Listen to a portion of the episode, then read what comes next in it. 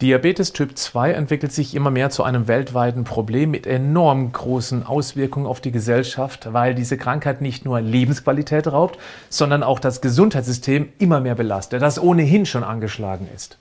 Schon alleine deshalb finde ich interessant, dass hier Melatonin eine ganz wichtige Rolle spielen kann. Hier gibt es eine interessante Studie, die ich dir heute vorstellen möchte. Herzlich willkommen zum Podcast Schlank und Gesund. Ich bin Gesundheitsexperte und Fitnesscoach Patrick Heitzmann. Dieser Podcast ist mir eine Herzensangelegenheit, weil ich dich unterstützen möchte, dass du noch fitter, gesünder und schlanker wirst. Schön, dass du mit dabei bist.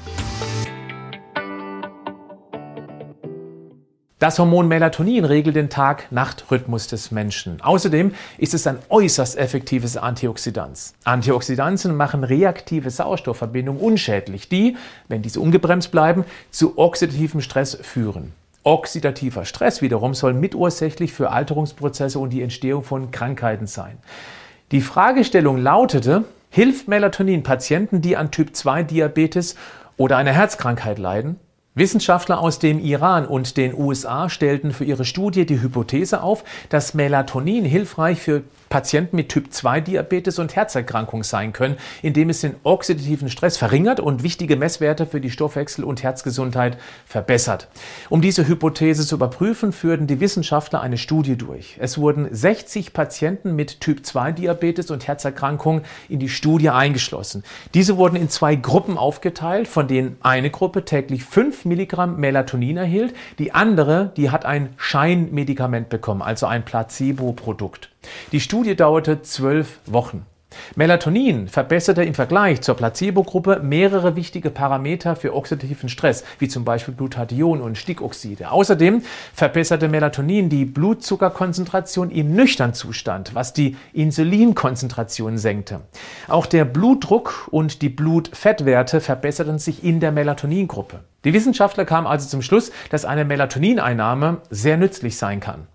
Melatonin war ja bisher eher für eine verbesserte Schlafqualität bekannt, da es den Schlaf reguliert. Ein schlechter Schlaf hat aber einen massiven Einfluss auf die Gesamtgesundheit bzw. auf die Krankheiten und stehen auch in direkter Verbindung mit hohem Blutdruck und damit eben auch wiederum Herz-Kreislauf-Erkrankungen, aber auch mit Depression, Immunschwäche, Fettleibigkeit, Krebs und erektiler Dysfunktion. Deshalb kurz erklärt, was Melatonin eigentlich macht. Es wird bei Dunkelheit über die Zirbeldrüse ausgeschüttet, was den Blut-Melatoninspiegel ansteigen lässt. Ungefähr um Mitternacht erreicht er den Höhepunkt, danach fällt er wieder langsam ab. Eine gute Versorgung mit Melatonin ist unabdingbar für eine gute Schlafqualität. Die Wirkung von Melatonin ist aber nicht nur beim Schlaf-Wach-Rhythmus relevant.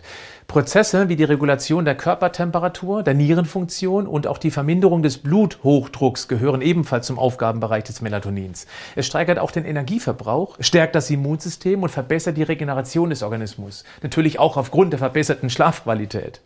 Wenn du mehr zu Melatonin erfahren möchtest, dann schau dir mal die Präsentation an, die ich für meine Community erstellt habe. Du findest sie als Link in den Show Notes zu diesem Podcast. Noch ein Hinweis, falls du Medikamente einnimmst und Melatonin anwenden möchtest. Um Wechselwirkungen zu vermeiden, sollte man ein Melatoninpräparat zum Beispiel nicht gleichzeitig mit folgenden Arzneimitteln anwenden. Bitte frage hierzu auch deinen Arzt, der über Medikamentenwechselwirkung Bescheid weiß oder nachschauen kann. Antibiotika, Antileptika, blutdrucksenkende Mittel. Und bei der Einnahme von Antidepressiva, wenn es Fluvoxamin enthält, weil dieser Wirkstoff ein Enzym hemmt, das am Abbau von Melatonin beteiligt ist. Deswegen sollte die gleichzeitige Einnahme von Melatonin vermieden werden. Bleib gesund, aber mach auch was dafür.